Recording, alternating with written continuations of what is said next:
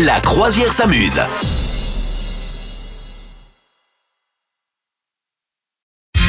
Madame Meuf, sais-tu dans quel objet insolite, de tous les jours peut-être, un objet du quotidien, la reine Elisabeth II cachait sa couronne pour ne pas qu'on la lui vole Eh non Avant son couronnement, en fait, elle avait euh, caché euh, sa couronne. Non Oui, dans quoi d'après toi Vas-y, Dans les devine, devine, toilettes devine. Pas dans les toilettes. C'est un Dans objet du le quotidien. Ah, alors, c'est en lien avec les gâteaux, mais c'est pas le gâteau.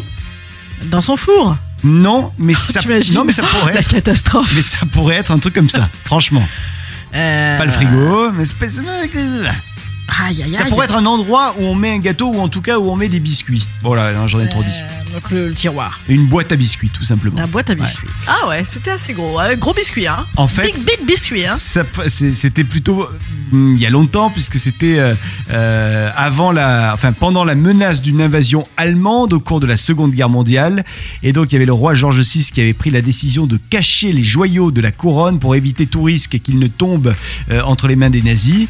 Ah et ouais. du coup, euh, la- les multiples pierres précieuses qui composent l'objet ont donc été cachées dans une boîte à biscuits. Ouais. Et par contre, euh, euh, on a mis euh, dans un espace aménagé sous une poterne du château de Windsor ce- cette boîte à D'accord. biscuits. C'est rigolo D'accord. quand même. hein.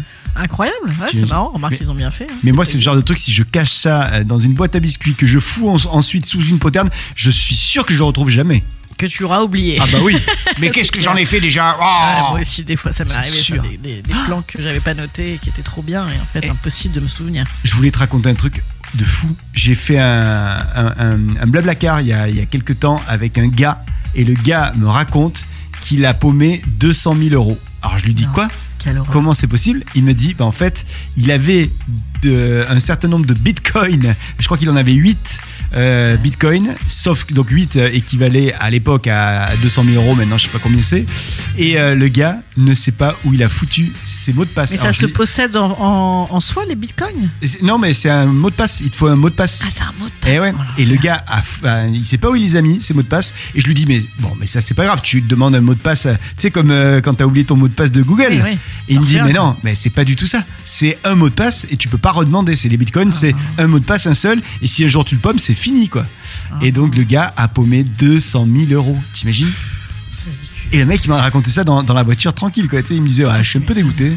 Parce que moi, Ah deux ouais. minutes avant, je lui disais, Eh, j'ai fait tomber un billet de 20 euros, je suis dégoûté. c'est bon ça. On va écoute, ça va mieux d'un coup.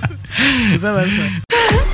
Vous souhaitez devenir sponsor de ce podcast Contact à lafabriquaudio.com.